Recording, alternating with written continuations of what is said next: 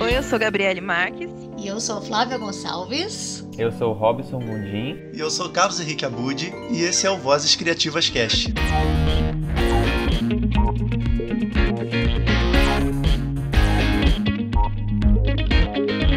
Esse é um podcast feito por quatro autores para falar de literatura, arte, cultura de modo geral e processo criativo. E como esse é o nosso primeiro episódio, nada mais apropriado como tema do que a inspiração. Isso, sem pretensão de esgotarmos o assunto, vamos falar um pouquinho sobre o momento em que surgem as ideias e como elas se transformam nas obras. A gente vai dar exemplos de autores que gostamos e discutir o método de cada um.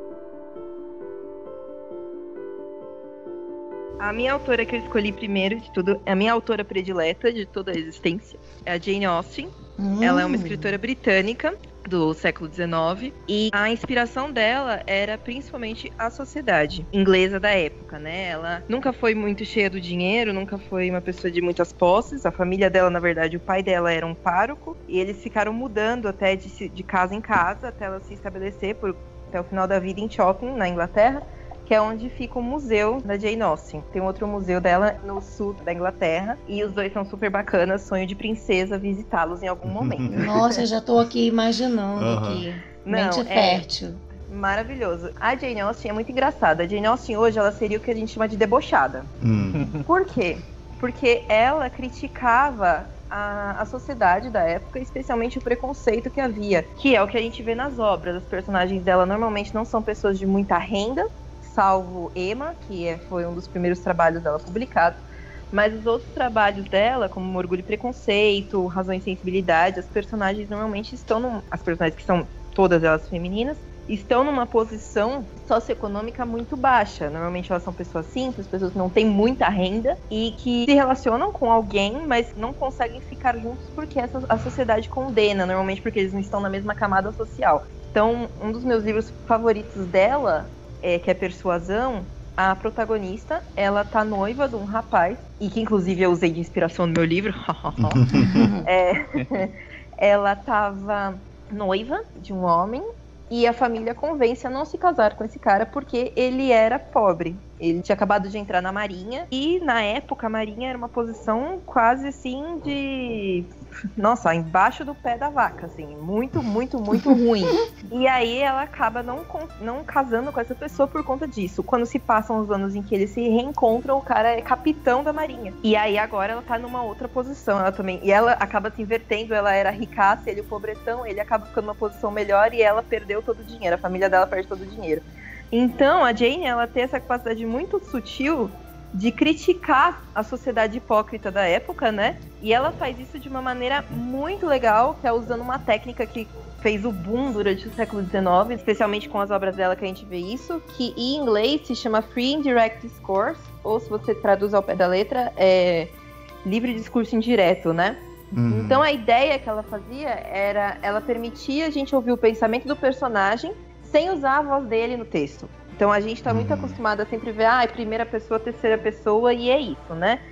E a- ela escrevia, na verdade, todas as obras dela são em terceira pessoa, mas ela usava a técnica para controlar a opinião do leitor. Então, em alguns momentos da leitura, você tinha um vislumbre do pensamento do personagem, seja através de interjeições ou através de algum posicionamento de marcação de tempo ou lugar, alguma linguagem subjetiva que ela usava, em que aí o pensamento do personagem ele se infiltrava na narrativa da terceira pessoa e mudava a perspectiva da mão do narrador pro personagem. Em Orgulho e Preconceito ela faz muito isso e nos- nas últimas obras dela em vida, a gente via exatamente essa capacidade dela ao ponto de que você lendo você não consegue mais distanciar uma técnica da outra, porque a consciência da heroína, ela é representada quase que continuamente usando essa técnica e aí você não sabe mais em qual momento você tá no ponto de vista do narrador em qual momento você tá no ponto de vista da personagem.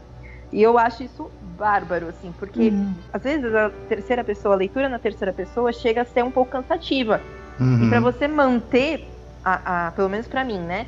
E você manter a conexão do leitor disso é eu acho um trabalho muito difícil. Eu admiro muito quem consegue escrever em terceira yeah. pessoa e ficar, tipo, uma obra sensacional. Eu, na minha, na minha simplicidade, ainda estou treinando para chegar nesse ponto. Eu, gosto, eu ainda me sinto muito confortável na primeira pessoa, que também não é demérito nenhum de qualquer forma. Uhum. Essas duas técnicas são bem diferentes. E para mim, essa técnica que ela usa é muito bacana, porque é uma narrativa de prosa, né? Mas a forma como ela consegue mesclar a capacidade do personagem de entrar em algum momento da linha de narração é muito bacana e torna a história única, porque enquanto você está lendo, você começa a pensar até um pouco como personagem. Em Emma, que, é, que foi o que eu falei, foi um dos primeiros trabalhos dela, a forma como ela conduz faz parecer com que a protagonista, que é a Emma, ela comanda praticamente toda a cidade ela consegue manipular toda a cidade. o que é bem verdade, ela manipula toda a cidade, praticamente.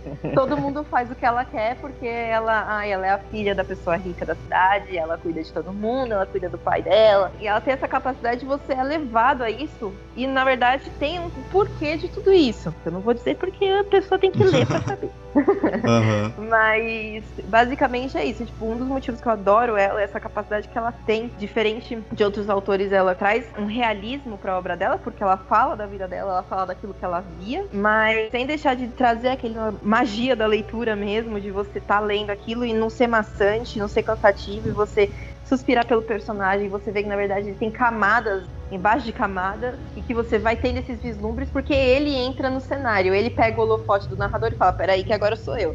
Uhum. e ela faz isso muito bem e debochando de todo mundo ainda por cima. Não, isso é interessante. A gente, eu e a Flávia, nós escrevemos sempre na terceira pessoa, né?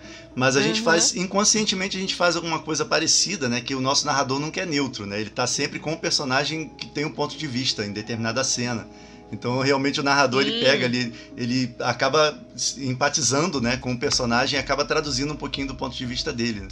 Então, não é Sim, um narrador totalmente frio, né? Não, a é. gente gosta muito também. E é uma maneira de manter a narrativa interessante na terceira pessoa, como você falou, né?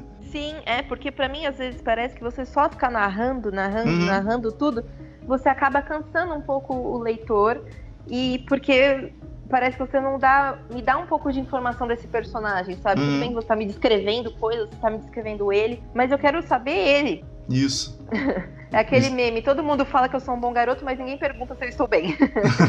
o que eu acho mais interessante na, na, narrativa em primeira pessoa é que você só sabe o que aquele personagem sabe, né? É uma sacada muito boa de você manter o leitor fisgado. Mas como o Carlos falou, eu também acho interessante como é, alguns autores, utilizando a terceira pessoa, conseguem né, esse feito também. Isso eu acho muito legal. Sim, uma autora nacional que eu sei que, que eu já li obras dela que é muito boa é a Marta, a Marta Ricas. Ela escreve escreve em terceira pessoa, mas fica de um jeito super gostoso a leitura, super leve, que você consegue acompanhar a personagem, porque é uma terceira pessoa que o Carlos falou, focada num único personagem. Ainda que você esteja narrando, você tá narrando ele. E isso eu acho muito legal. Quem tem essa capacidade. A Jane Austen fazia isso muito bem. Ela começou a escrever, na verdade, porque ela gostava de escrever peça pra família dela. Ela nunca chegou, a, nunca pensou em publicar. A primeira vez que ela publicou foi sob um nome falso, porque na época a mulher não podia publicar. então, pra você ela ver. tem um jeito muito próprio próprio de escrita.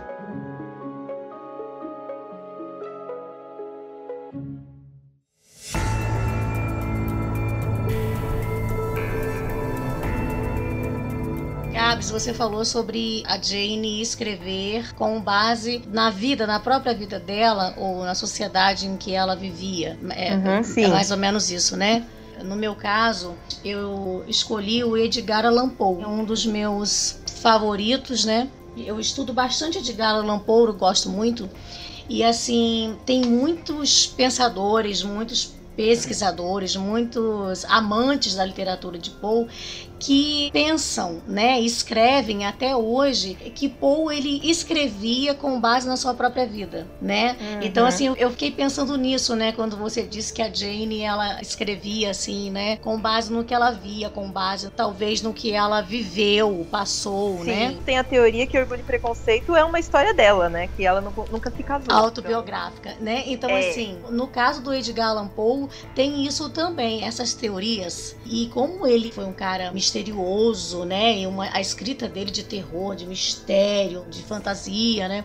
Então, ele levanta muitas teorias. E, e essa teoria de que a inspiração dele veio da sua própria vida, por ele ter um espírito atormentado, de alma insatisfeita, pelas pessoas saberem que ele vivia uma vida de boêmio, nômade, inconstante. Uhum. Tudo isso aliado ao seu espetacular talento, né? Isso tudo virou a principal fonte de inspiração dele. E assim, ao contrário da Jane, o Edgar Allan Poe, ele inclusive ele fez um ensaio filosofia da composição, em que Legal. ele questiona sobre a inspiração. Enquanto as pessoas pensam que a inspiração dele era ele era o próprio personagem dele mesmo, devido, né, a tanta coisa que ele viveu, ele era órfão, não conseguiu estar bem com os pais adotivos e foi convidado a se retirar de duas faculdades, não conseguia parar em nenhum trabalho. Ele se casou com a prima de 13 anos, né, fugiu com ela. Tem assim umas coisas de Edgar Allan Poe assim que me causam fascínio, sabe?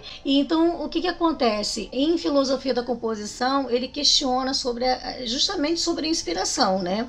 E ele usa o poema Corvo para ilustrar, né, o seu método de composição.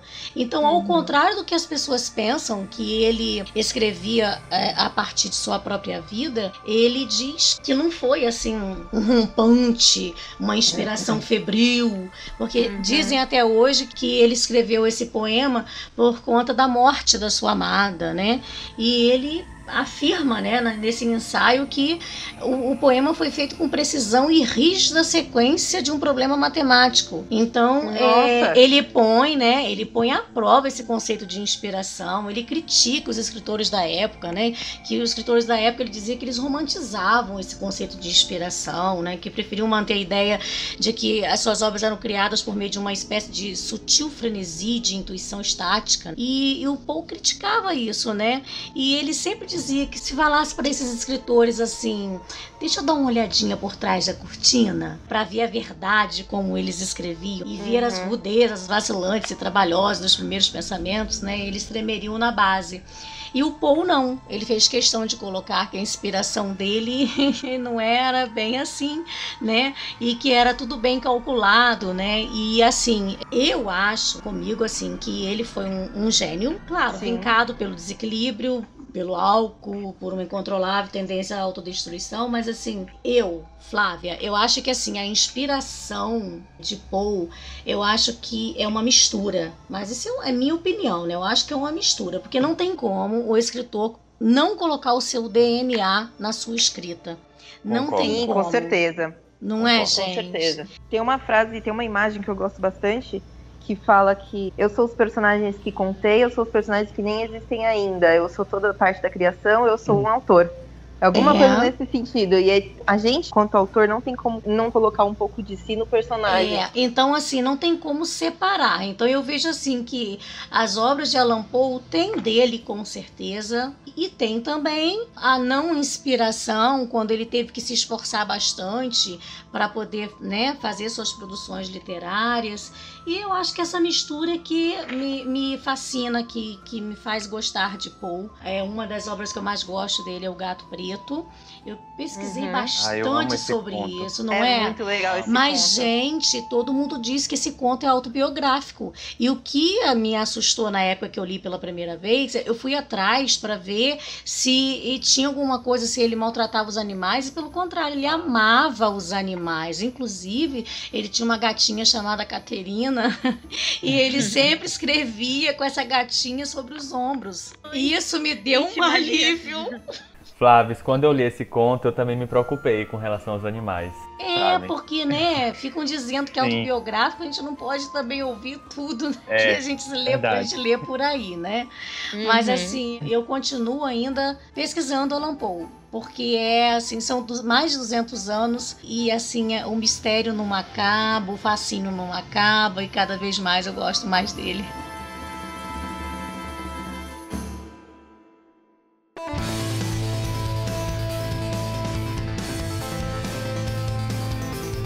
Meu autor, o autor que eu vou trazer para a mesa, eu vou falar mais ou menos da maneira como ele concebia as ideias, como ele trabalhava as ideias. E o meu autor tem como marca a criatividade, né? Ele nunca encontrou dificuldade para gerar uma ideia nova, mas ele sempre teve problemas para levar essas ideias até o fim. Ou seja, era um autor com mais iniciativa do que acabativa, né? E eu tô falando do Douglas Adams. Somos todos nós aí. Me identifiquei muito com o Douglas. Não é? Nossa, eu também. E ele assim, ele levava essa situação dele a extremos, né? Então, ele é o autor do Guia do Mochileiro das Galáxias, que hoje em dia é um clássico, né, entre os fãs de ficção científica. Adoro. É muito bom. E apesar da obra não se restringir a esse gênero, né, o Guia do Mochileiro tem humor, tem drama, tem críticas ao sistema, à burocracia, à política, tem reflexões sobre o emborrecimento da cultura pop da atualidade. Isso segundo o olhar dele, né? E como eu tava falando, ele sempre foi um cara com uma mente muito fértil, mas por outro lado ele se esforçava muito para tentar levar os projetos dele até o fim. E como a gente se identificou com isso, Ah, né? Eu me vejo aí. Ele sempre dizia que ele odiava a Vai. escrita, mas amava as ideias. né? Então isso já dá uma noção de que ele tinha um olhar muito mais aguçado, desenvolvido para buscar inspirações, né, do que a determinação e disciplina para escrever. Então tem relatos, como eu estava falando, que ele levou essa situação a extremos, de que ele nos últimos volumes lá da série do Guia do Mochileiro, ele teve que ser trancado num quarto de hotel pelo editor para terminar o livro, porque ele não Nossa. conseguia. Ah, de vez em quando tem que fazer isso comigo também, cara. Mas acho que todo mundo de É, vez em quando tem que se impor um, um, né, uma, uma situação dessa restritiva para poder Concordo. trabalhar, né? E tem também um outro caso que ele se matriculou em um workshop sobre submarinos, se não me engano, lá na Austrália, para não ter que escrever, né, para não ter que terminar um livro. Então ele era bem procrastinador assim, mas era um gênio, né? Então ele podia se dar esse luxo. Mas de toda forma, assim, fica claro, principalmente para quem lê a biografia dele, que ele costumava combinar estímulos diferentes para gerar material original. Então é disso que eu queria falar, né? A técnica principal dele. E é aquela história, né? Duas ideias ruins às vezes formam uma ideia boa. E duas boas formam uma ótima, e por aí vai, né? Perfeito. É, Eu acredito muito nisso também, Sim, né? com certeza. Essa coisa de colecionar anotações, de colecionar frases que a gente O ouve. seu caderninho. É, eu tenho um pequenininho que vai sempre no meu bolso e o maior que eu levo na mochila. É o seu diário de bordo, né, Carlos? Exatamente. E aí todo Eu tenho um caderno tenho na minha bolsa também que eu vou anotando as coisas que eu vou pensando, alguma coisa assim. É a melhor coisa, porque às vezes uma coisa que você não dá valor no momento, você combina com uma outra situação e aí surge uma ideia que você pode aproveitar numa história. Fora né? as frases que você vive, né, anotando lá, É. surgiu uma, uma, uma coisa assim legal. Às vezes é o final de uma frase de alguém. Uhum. E às vezes você muda uma coisinha ou outra e serve pra colocar na boca de um personagem que a gente está desenvolvendo, né? Eu, eu trabalho muito dessa forma, então por isso que eu me identifico muito É. com o que ele faz, né? Então uma coisa que ajudava nesse sentido dele colecionar estímulos era o fato de que ele atuava em várias frentes diferentes, né? Ele trabalhou com teatro, com o pessoal do Monty Python, trabalhou em rádio e com música também. Ele fez algumas coisas na área da música. Então isso é algo em que eu, como eu estava falando, eu acredito bastante, né, que isso funciona e experiências diferentes ajudam a gerar ideias diferentes, né? No caso, nós somos músicos, nós trabalhamos com design, além de escrever, e tem o lance de estar em sala de aula, então isso tudo vai permeando nossa nossa criatividade, né? Vai deix- deixando a gente, E vai é, a inspiração, né? Ajuda muito mesmo, É. né? acho que quanto mais a vivências dia. a gente tem em áreas diferentes, mais inspirados, né, nós vamos ficar pra, Uhum. na hora de escrever. É como se a inspiração fosse um balão que está se enchendo, né? A cada processo, a cada experiência, né? Vivida, tanto na escrita quanto na música, seja qual for o campo artístico. Muito é bom. isso aí. Não, mas é, é isso aí mesmo. né? Se a gente, o autor, o artista no geral, né, que não vive, que não vive experiências diferentes, ele acaba, eu sei lá, eu acho que a a inspiração dá uma atrofiada, né? A capacidade de vir com uma ideia nova dá uma atrofiada. né? Então, o maior exemplo né, dessa experiência, dessa técnica de combinação de ideias foi o surgimento do próprio conceito do Guia do Mochileiro, né, que foi uma ideia bem inusitada, né? E a história que eu sei é que ele estava acampando na Áustria e era um período em que ele estava muito sozinho, ele estava se sentindo muito isolado, né? enfim, ele estava tendo problemas de se comunicar com as pessoas e se relacionar. E ele estava muito reflexivo sobre essa questão da distância entre os indivíduos e em todos os sentidos. E ele andava sempre com esse guia de turismo pela Europa na mochila, e numa determinada noite ele resolveu dormir ao ar livre, fora da barraca. E ele ficou cochilando ali, olhando as estrelas e tal, e o cérebro dele fez essa associação entre o guia do mochileiro que ele estava levando, o guia do viajante, né? E as galáxias, as estrelas, o espaço, e daí surgiu todo o conceito do livro. Nossa, que cabeça, que cabeção, hein? Então, assim, era uma coisa que, né, é- seria difícil fazer essa associação. Vou né? dormir Sim. sobre as estrelas, so- sob as estrelas também, pra ver o que acontece. É, e a questão é que esse conceito de um guia que informasse sobre o espaço, sobre as galáxias, né, serviu como âncora para ele associar vários materiais que ele já tinha desenvolvido anteriormente no rádio, né, nos esquetes que ele fazia. Então ele acabou situando todo o material que ele já tinha, fragmentos de histórias, em volta desse conceito inicial. E aí ele construiu a série dele, né, a série que é de maior sucesso da carreira dele como autor, né. É. Nossa, que bacana. É. E é engraçado, né? As duas maiores perguntas, as duas maiores frases que eu penso, assim, que são inspiração, que são gatilho para muita inspiração, é por quê Uhum. Você questiona o porquê das coisas, você normalmente começa a ter alguma ideia das coisas e começa uhum. a viajar na batatinha. E o e se? É, o e se. Eu e Flávio O e se é a faísca. É a faísca. Porque é. você fala em si, já, já é, deu dá ruim, condi é, dá condição. Já entrou em surto, já começou a vir as ideias. dá a condição para você delirar por, é. por, horas a fio. Eu e a Flávia, a gente usa muito isso nas nossas conversas, né? Geralmente uma premissa para uma história nova começa assim, né? E aí a gente começa a, a delirar, né? e você, Robson, qual autor você traz para nossa mesa? Eu gostei muito de, assim, falar depois do Carlos, porque é, eu achei muito interessante saber sobre o Douglas Adams e perceber que o autor que eu escolhi, de certa forma, tem uma pequena semelhança aí que eu vou trazer para vocês. Eu pensei em dois, três autores, né? Porque eu não tenho, assim, um, um autor preferido. pensei em trazer o Lovecraft, porque eu amo muito a, a forma como ele escreve. Não que eu me aproxime disso, mas é algo que quando eu leio ele, eu sinto que eu aprendo, sabe? Mas assim, eu percebo que um autor que me influencia bastante, que me ajuda principalmente durante o meu processo criativo, ele é mundialmente famoso não pela literatura, né, mas pelo cinema, que é o Quentin Tarantino.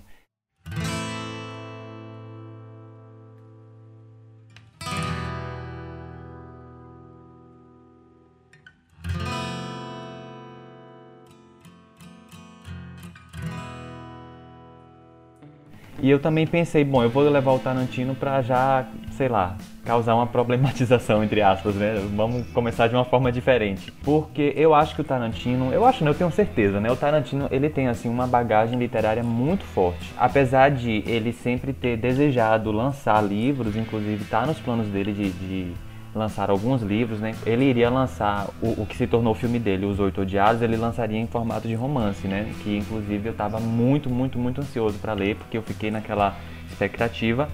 Mas ele acabou fazendo o filme mesmo, mas tá, tá nos planos dele lançarem vários livros. E o Tarantino, o interessante é que, assim como você falou do Douglas Adams, o Tarantino, ele meio que buscava a fonte dele tanto na literatura quanto no cinema e na música, né? Você vê que nos filmes dele, ele combina muito bem isso, essa coisa do, do texto das músicas e da sua forma de dirigir os filmes, né? É, ele utiliza técnicas narrativas alinhadas à literatura em seus filmes, sabe? E eu vou trazer alguns exemplos aqui que eu separei para a gente conversar um pouquinho, que é o seguinte. Você percebe que o Tarantino, ele inclusive divide, né, os capítulos nos filmes dele. Você vê a divisão de capítulos durante os filmes dele. Isso torna a experiência, assim, bem original, a ponto de fazer o espectador frisar né, os detalhes de cada cena, de cada momento, de cada personagem. Ele é um, um cara que trabalha muito os diálogos, né?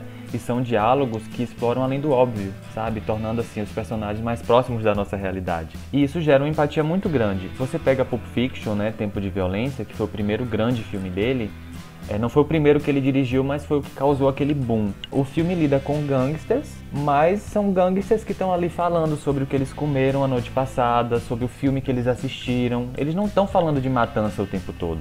E isso aproxima vocês. Chega a ser louco porque você torce pelo, pelo gangster, sabe? Eu acho isso muito interessante, a forma como ele humaniza.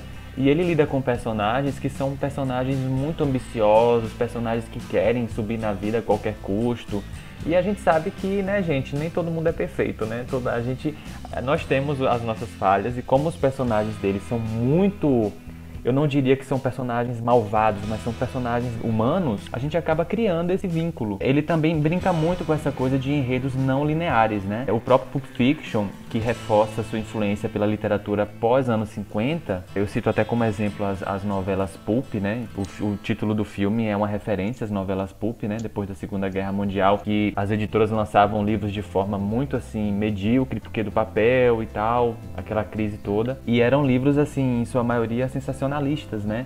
Que apelavam assim para nudez feminina, traziam aquelas mulheres na capa ou então para violência exagerada. E é uma coisa que ele leva muito para o cinema dele E isso só reforça o peso dele, né, como leitor dessa literatura. Inclusive, quando eu estava vendo algumas entrevistas, né, lendo alguns livros e assistindo documentários, há quem diga que o Tarantino furtou um livro antes da fama dele, do autor Elmore Leonard, que ele, até hoje, né, ele se considera um leitor fanático pelo Elmore Leonard. E ele adaptou um livro do Elmore Leonard, que é o livro Ponche de Rum, e ele transformou no filme Jack Brown, que é um filme, que é um dos filmes assim que eu mais gosto dele. Justamente por essa coisa de você é, utilizar uma narrativa que foge da linearidade, sabe? Isso por si só já prende muito o leitor. É algo que eu acho uma sacada de mestre. Assim, com relação à minha vida de autor, né? Quando eu conheci o Tarantino, o primeiro filme dele que eu assisti foi o Kill Bill, que é o meu filme preferido, tá, gente?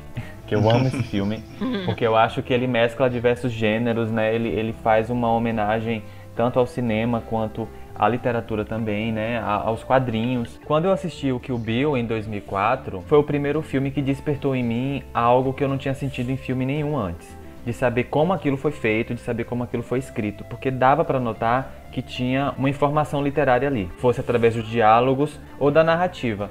E assim, o filme ele inteiro é dividido em capítulos, aparece mesmo, sabe? Capítulo 1, a origem de Orren, capítulo 2, tal.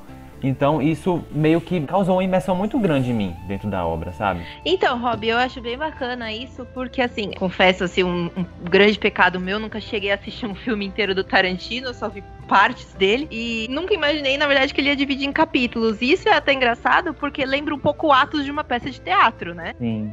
Sim. Eu tô estudando teatro, então a, a, gente tá justamente vendo peças, essas coisas assim. E eu não imaginava que ele fizesse essas divisões, assim, bem claras.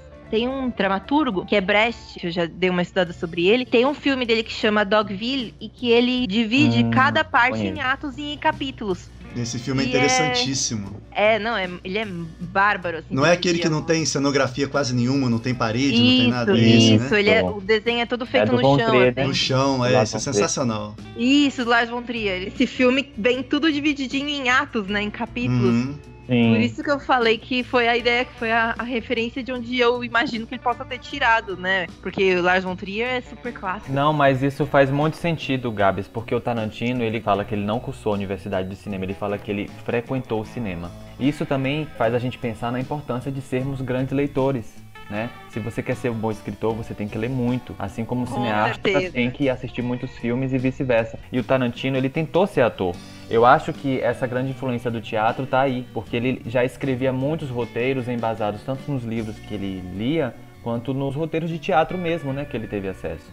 E você percebe esse grande amadurecimento dele na escrita. Claro, desde Cães de Aluguel ele já escrevia muito bem, mas de 2009 para cá, de Bastardos Inglórios, que é um, um filme maravilhoso dele para cá, você percebe que ele está cada dia mais inspirado. E ele cita em entrevistas também que depois de um certo tempo, ele escrevia tanto, mas tanto, que ele não sabia o que mais fazer com as ideias dele sabe? Ele é um cara muito criativo. E além dele ser muito criativo, ele não esconde isso. Ele fala que ele é criativo mesmo, sabe? Eu acho isso muito legal.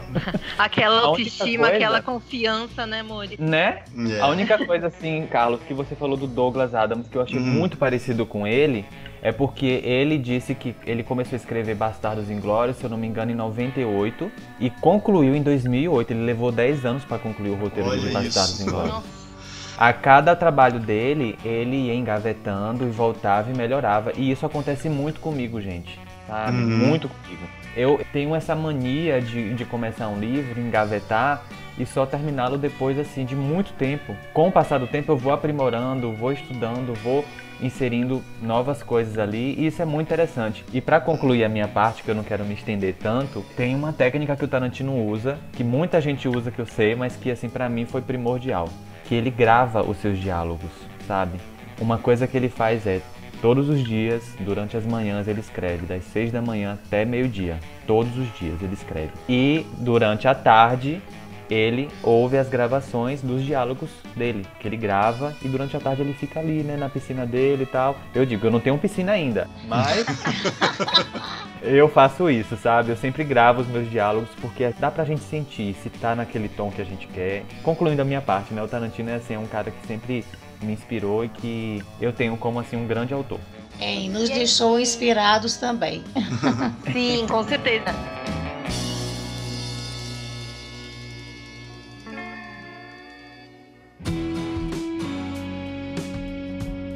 Tentei essa técnica de gravar o diálogo e funciona, é engraçado. A gente começa a gravar as ideias desse tempo, porque às vezes não tem um papel, alguma coisa Uhum. assim. Eu gravei, na verdade, quando tinha papel na hora que veio a ideia. O nosso cérebro é engraçado, né? Você começa a escutar e já imagina. É diferente pra mim, pareceu muito diferente quando eu leio alguma coisa no papel e quando eu escuto o que eu gravei. E você dá risada, porque, nossa, é muito engraçado você ouvindo você falando. É, eu e a Flávia, quando a gente está escrevendo no mesmo computador, né? A gente costuma, quando escreve o diálogo, a gente fala, cada um pega um personagem para falar e cada um interpreta o diálogo para poder Ai, ver se tá soando natural, né? E muitas vezes é isso, tá sensacional no computador, né? Na, na, na folha, e quando a gente fala em voz alta, aquilo tá completamente. Nossa, não tá tosco. natural, né? Então tem Sim, coisas que a sim. gente só percebe na musicalidade, no som das palavras, no ritmo, né? A gente percebe, poxa, a pessoa não fala assim, né? O ser humano não fala assim, aí a gente vai Ô, ajustando. Carlos, você falou uma coisa interessante do Douglas, né? Sobre ele, às vezes, assim, inserir novos detalhes, né? De repente, Uhum. um novo trecho surge ali, e que isso acontece muito com a gente. E é interessante que, assim, durante os sets de filmagem, já aconteceu do Tarantino tomar o roteiro do- de algum ator e falar: Peraí, deixa eu colocar isso aqui que eu tive uma ideia disso aqui, só fala agora. Sabe? Na hora. É muito legal isso. Isso é, é E- a cabeça do cara tá funcionando por- o tempo todo, né? É, e por ele ser o Tarantino, obviamente ele tem licença poética pra fazer isso, né? A É. gente, se fosse qualquer outro diretor, o É. roteirista ia pular na jugular. É porque ele é muito autoral, né? Ele escreve e dirige. Até quando ele Sim. tá falando de uma época, né? Tipo agora o último filme, né? Que se passa nos anos 60 em Hollywood, né? Ele tem liberdade pra criar a, a realidade dele, né? Então tem coisas ali que Uhum. tinham, que, que ele inseriu no filme que não faziam parte daquela época, que não existiam ainda naquela época e tudo mais. Então ele tem essa, essa liberdade realmente pra alterar a realidade e fazer a realidade dele, né? Uhum. Ele mudou a Segunda Guerra Mundial em Bastardos Isso. Pois é, o final da Segunda E Guerra ele Mundial. não tá nem aí, porque a história é minha, minha ficção, e eu posso fazer o que eu quiser. A gente não tem limite, né, quando Exatamente. se trata de literatura. Eu acho isso muito lindo. né? Isso é uma coisa que quando a- o autor ainda não tem essa maturidade, ele fica muito preso a esse tipo de coisa, né? O Stephen É. King fala isso, né? Não deixa os fatos atrapalharem a minha história, né? Então ele, ele também é muito assim, se ele precisar inventar alguma coisa que não existe ou, ou mudar alguma coisa da realidade, ele muda mesmo e pronto, né? O que importa é a verossimilhança interna, né? E às vezes você fazer essas mudanças, você dá justamente a autenticidade na história que não teria de outra forma se você contasse conforme as narrativas e o período histórico que você está contando. Uhum. Concordo, Gabs, concordo. Porque ali tá a sua marca, né? Você imprime a sua marca. Exatamente.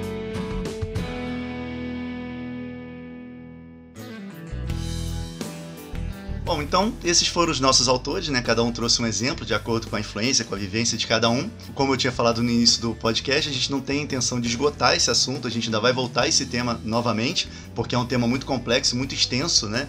E muito valioso para quem escreve, para quem se interessa pelo surgimento de histórias, né? Isso. Sim, com certeza. E a gente fica à disposição aí se tiver algum autor escutando e que quer conversar sobre. É, e falando sobre conversar, sobre trocar ideias, nesse final de podcast, nós vamos falar sobre por trás das páginas, né? O que, que temos feito? Como foi a nossa semana? Como foi a nossa produção criativa? Fizemos algo? Não fizemos? então, assim, seria interessante a gente contar um pouquinho, né? Uma coisa bem breve, né? Sobre o que andamos fazendo, já que somos escritores. Eu posso começar dizendo que eu e Carlos estamos começando a fazer o outline do nosso terceiro livro em parceria. Essa semana, gente, foi muito feliz que nós conseguimos fechar o outline do primeiro ato. Todinho. Olha só. É bom Gente, demais. eu queria ter essa organização, assim. Eu sou uma baderna. Mas é porque a gente escreve em parceria, então não tem como, né? Se a gente não tiver o outline, se não tiver um guia, a gente não consegue escrever junto. Porque cada um vai pegar uma, uma cena pra escrever, depois a gente vai trocando essas cenas. Mas se a gente não tiver uma direção, assim, se os dois não souberem que direção que a história tá seguindo, acaba que um tem uma comédia e o outro escreve um livro de terror, né? Então, É, e não é só isso, né? Nós temos que ser disciplinados porque a gente também tem o canal Planos e Fugas. É. Então, são três vídeos por semana. E agora o podcast. E agora E tem agora o podcast. podcast. É. Então nós temos que arranjar tempo para tudo. E o canal, né, Planos e Fugas, a gente trata de vários assuntos. Na verdade, é a mesma proposta do podcast, só que em vídeo, né? E a gente ainda tem os exercícios de escrita criativa, que acontecem toda semana, todos os sábados. e onde eu vou criando as histórias e vou comentando o processo criativo. É, essa é a parte dele, gente. que eu adoro essa parte, eu tô colado lá. Valeu. e fora isso, tem os vídeos com dicas de escrita, de desenhos e os comentários sobre cultura. E eu, de vez em quando, meto o bico. Vou lá, entendeu? E você deveria aparecer mais, que você fala bem, eu já falei a você. É, vou aparecer. Mesmo. Pode botar o bedelho sim, tem que botar o bedelho mesmo. É, vou participar 100%. sim. E vocês, gente? Como foi a semana de vocês? Produção? Bom, em termos de produção, assim, tá bem triste, mas assim. é, Gabi, Ai, Gabi, desculpa. Não resisti. o importante é não desistir. Uhum. É assim, eu já tenho, eu tenho uma ideia já de uma história encaminhada, mas eu ainda não consegui sentar e realmente construir o início dela, pelo menos o rascunho dela, o esqueleto dela base. Mas eu tenho já a ideia de uma história já que, de, de fantasia. Eu sou apaixonada hum. por dragões, então hum. é, a história vai envolver eles. Então, saindo um pouquinho da minha zoninha de conforto, porque eu escrevo sobre pirataria, né? E tá sendo um desafio, porque consegui pensar nessa historinha, olha, tô, meu pai brinca que é derretendo chifre, eu tô derretendo chifre. Faz parte, né? Mudar de gênero é realmente assim desafiador, mas é muito bom. É. Né? Sim, com certeza. Envolve muita assim, pesquisa, envolve muita leitura, sim, mas sim. é você sobe de nível. Né? Gente, certeza. eu com admiro certeza. muito isso, sabe? Essa coisa da versatilidade. Eu acho muito legal. Eu não gosto assim de ficar. Não vou citar a palavra preso, até porque cada um tem né, o seu caminho, cada um vai por onde você mais sente prazer em trabalhar. Mas eu, eu, eu gosto muito dessa coisa da versatilidade, de ver você trabalhando outros formatos, sabe?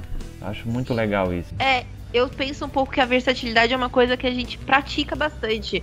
Porque eu sou um pouco do pensamento de meu, vou atirar para todo lado. Ainda que fique ruim, pelo menos foi um treinamento. é e aí, aí, quem sabe a próxima fica melhor. É. Exatamente. E assim vai caminhando a sociedade. É, o aprendizado, né? A gente sai da zona de conforto, né? Então, Sim. A probabilidade da gente aprender com o processo é maior, né? Quando a gente está trabalhando com uma novidade, né? Total. Né? É. E você, Robs? Eu, graças a Deus, a minha semana tem sido produtiva. Inclusive, um dos motivos que eu trouxe o Tarantino, né, na pauta de hoje é porque o, o livro que eu estou escrevendo, ele faz parte de um projeto que é um tributo, né, ao Tarantino. Eu já tinha lançado um livro em homenagem a ele, que é o Sacanas do Asfalto, que eu faço uma homenagem assim de forma geral mas eu sempre tive o sonho de escrever uma história que fosse extremamente ilustrada, sabe? Por exemplo, todos os capítulos a gente tem alguns desenhos em, forma de, em formato de quadrinho. O sabe? cara é um artista, sabe? Ele faz palitinho, aí você vai ver o desenho do Hobby. Nossa, eu já vi, tá? Você desenha muito bem, Hobbs. Obrigado, gente. E assim, o grande desafio para mim tá sendo o seguinte, essa coisa de você casar, né, o texto com as imagens. E eu tô envolvendo assim artes marciais, que é uma coisa que eu sempre quis escrever sobre, né? Histórias Bacana. de ação assim. É algo bem que o Bill, sabe? Assim, aquela coisa de artes marciais, aquela coisa meio faroeste e ao mesmo tempo japoneses, chineses voadores, uma coisa bem mirabolante, bem tarantinesca. Mas assim, tá sendo muito gostoso o processo criativo e tá sendo um desafio bom para mim, porque não é fácil, né? A gente nós temos uhum. as nossas correrias, né? eu não vivo só de escrita, mas assim, quando eu sento para escrever e quando eu vejo que a coisa tá fluindo, tá avançando, é para mim assim uma realização nova a cada dia. Com certeza. Ah, isso é muito com bom toda mesmo. certeza.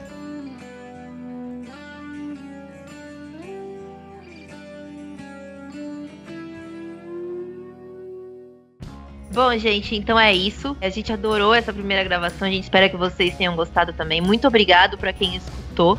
A gente vai deixar aqui as nossas redes sociais.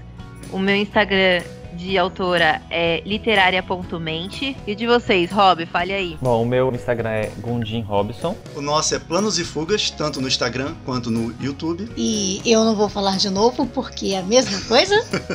e então, terminamos por aqui.